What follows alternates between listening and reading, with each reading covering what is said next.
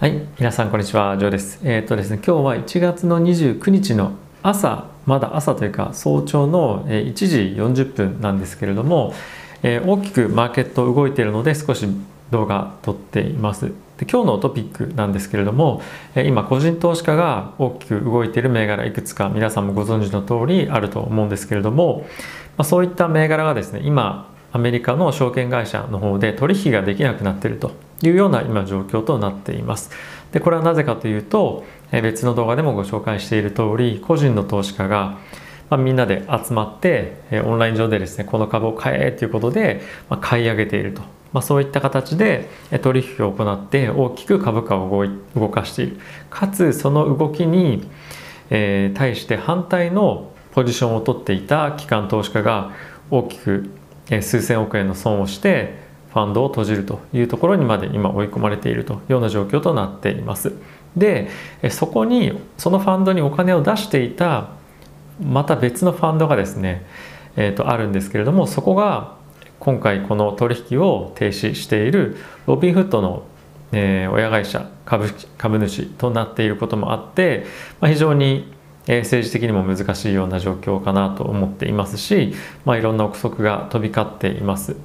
で、えこれまでですね個人投資家っていうのは、まあ、いわゆるヘッジファンドとか、まあ、そういうプロの投資家にですね、まあ、コテンパンにやられてきたと、まあ、流動性が低い銘柄なんかを狙って、え大きく空売りを仕掛けてマーケットを大きく下げて個人投資家がそれでやられてえプロの投資家ヘッジファンドが儲けるっていうところが、まあ、今までにあったじゃないかと。にもかかわらず今それと真逆のことが、えー起こっているヘッジファンドが損して個人が、えー今勝ってるというそういう場所に相場になった途端にもうこれかよっていうような感じで本当に今市場としては大きく嫌気をさしているんじゃないかなと思っています。で、え今回ですねロビンフッドですとかあと他の証券会社がどんなことをやったかっていうと規制をかけたんですけれども例えば今、えゲームショップとか AMC とかですねブラックベリーとかここ最近非常に個人投資家が注目して売買されている銘柄を買いはできないんだけど売りはいいよオプションの取引も買いはできないけど持ってるものを売るだけはいいよっていうような、えー規制としていたということなんですね。でこれってあの大きく買いの圧力がなくなっちゃうわけじゃないですか売るしかみんなできなくなってしまったら価格価格は下がるしかないわけなんですよね。でこの証券会社の言い分ですとかあとはテレビでのレポーターの人なんかはですね個人の投資家が今回の値動き激しい値動きで損失を被ることをまあ、避けるためにこういった措置をしてるんじゃないかとかなんかいうふうに言ってるんですけどもう当然売るしかできなかったら大きくマーケット下がるに決まってるんで個人投資家は大きく損をすると。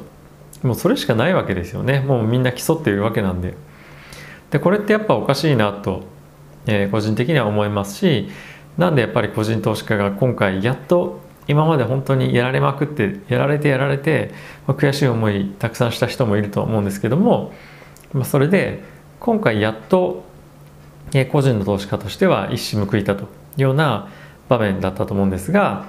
まあ、それとですね大きく、えーまあ、それを大きくひっかり繰り返されるような、えーまあ、規制ではないにせよ、まあ、自主規制を証券会社が行ったということですね、まあ、いろんな背景いろいろあると思いますし、えーそれぞれの証券会社に一分いろいろあると思うんですけれども、まあ、突然のルール変更っていうのは少し個人投資家にとっては、まあ、少しというかかなりかわいそうだったと思いますし厳しかったんじゃないかなと思います。でその取引の銘柄の規制に加えてあとマージンっていうのがよくあると思うんですけど例えば100ドル分の株を買っていたら今回今いつまで今あの前までであれば例えば 1%2% 多くてもまあ5%の、えーお金を銀行に入れておいてくださいね。100ドルの株式を持ってたら、まあ、500まあ5ドル入れといてくださいね。とかそういうマージンっていうんですけどそれが100%のマージンを置いてくださいと。なので100ドルの株買うんだったら現金も別に100ドル置いておいてくださいと。ね、結構今みんなリスク取ってるのにそんな難しいじゃないですか。なので強制的に大きくポジションを減らされず減らさざるを得なかった人が多くいたと。かつ空売りをしてるしてた人に関しては300%のマージンを置いておいてくださいということの変更とかが、えー、ありました。でやはりこうなるとポジションを持ってたもののアンワインドアンワインドっていうのは逆の取引をして現金化することを言うんですけれども、えー、こういったのがいろんな銘柄で、え、起きていたんじゃないかなと思っています。今日のようにですね大きく指数が上げているのであればマーケット全体としては大きく戻していた日なんじゃないかなと思うんですけれどもここ最近大きく上がっていた銘柄皆さんももしいろいろと持ってらっしゃると思うんですけど大きくここ年初来とかですかね上げていた銘柄に関しては今日もま結構大きく下げているというような状況となっています。なので好調であれば好調な株ほどえ今日は、まあ、そこまであの、まあ、全部が全部じゃないですけれどもえ上がってなかったんじゃないかなと、え個人的には思っています。特にここ最近上がっていた銘柄なんかは、まあ、僕も持ってるものもいくつかあるんですけど、えそういった状況かなと思います。で、え今回ですねいろんな機関投資家もそうですしいろんな方々がですねこういったことに対して声明を出していたりとか意見をしている人がですね本当にメディアに出てきたりとかツイッターですとかいろんなとこで発信をしているんですが、えどちらかというとやはり個人投資家の方をですね援護する声が大きいんじゃないかなと思っています。もちろん政府として、え政府機関としてはですねこういうような個人投資家が集まってしかも管理されてないプラットフォームで価格の操作みたいなことをですねやるっていうのは好ましくないっていうのはまあ理解できるなとは思いつつもいきなりこういった形で規制する、まあ、金融機関が独自でやった規制ではあるにせよ規制されるのっていうのは、ま、少し違うんじゃないかなと、え、思っていますし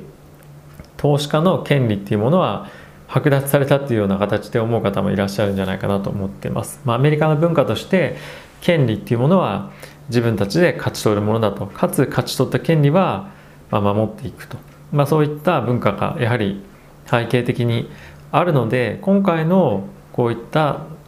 実施規制ではあったかもしれないんですけれども非常にアメリカの歴史上証券業界の中で汚点を残すポイントになるんじゃないかなと思っています。でロビンフットなんですけども IP を狙っていたと思うんですが、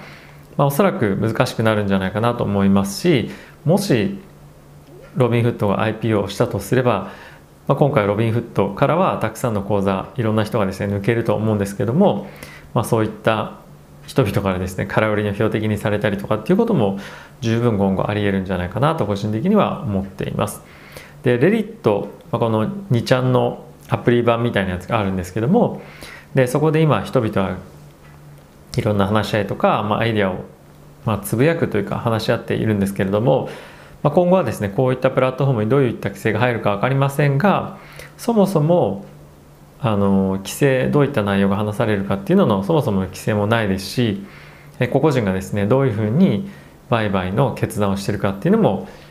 まあ、このチャットルームから見えないですしかつこのチャットとで売買のシステムっていうのがあの、まあ、タイミングですね。チャットしてるタイミングと買ってるタイミングとかっていうのもあの必ずしも一致はしてないので本当にこのチャットで買ったのかどうかとかっていうのも、えー、称号を取ることも非常に難しいのでこのレディット自体を規制するっていうことはなかなか難しいかなと、まあ、何かしらの規制は個人投資家に対してあるのかもしれませんがこのレディットっていうプラットフォームを規制するっていうのは非常に難しいかなと思っています。なので今後どのような形で個人投資家に対して規制がかかっていくかもしくはレディット自体のホームページに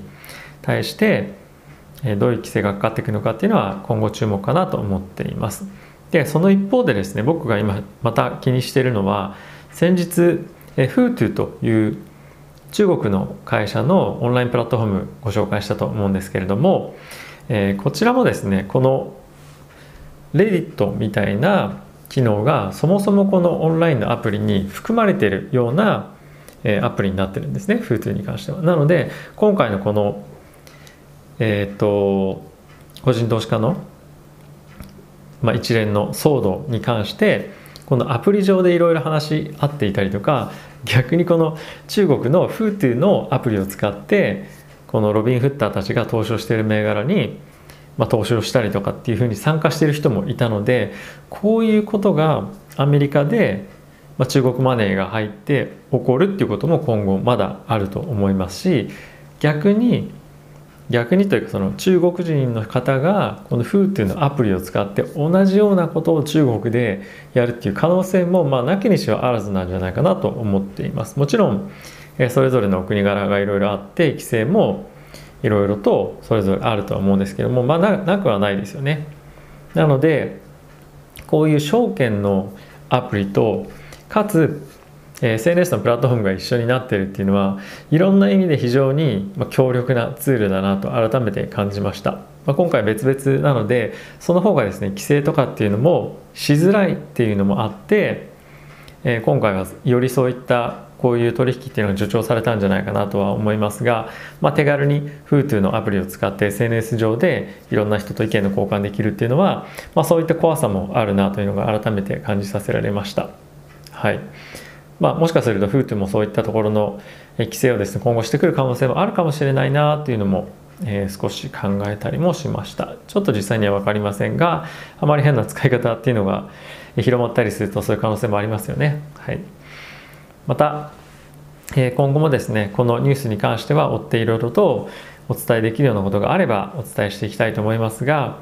え、今回ですね、えやっと個人投資家が機関投資家に立ち向かえるチャンスとなっていることもあるので今後引き続きこの動きは追っていきたいなと思ってます。ロビンフッターの方たち結構人生をかけて今回の取引やってる方多かったので少しまあ残念というかかわいそうだなと思ってます。今日だけで今の時点でですね AMC に関しては60%の下落 GME ゲームショップは40%ブロックあブラックベリーも40%の下落となっています。年初来で見るとまあ、ものすごい本当に、まあ、上がってゲームショップなんか2400%上がってるんで、えーまあ、どこから入ってるかにもよりますが、うん、ちょっとあまりにも異常な上昇だったっていうのは、まあ、あるにせよ少し、えー、今後も物議を醸すニュースとなりそうだなと思っています。はい、えー、ということでまた次回の動画で皆さんお会いしましょう。さよなら。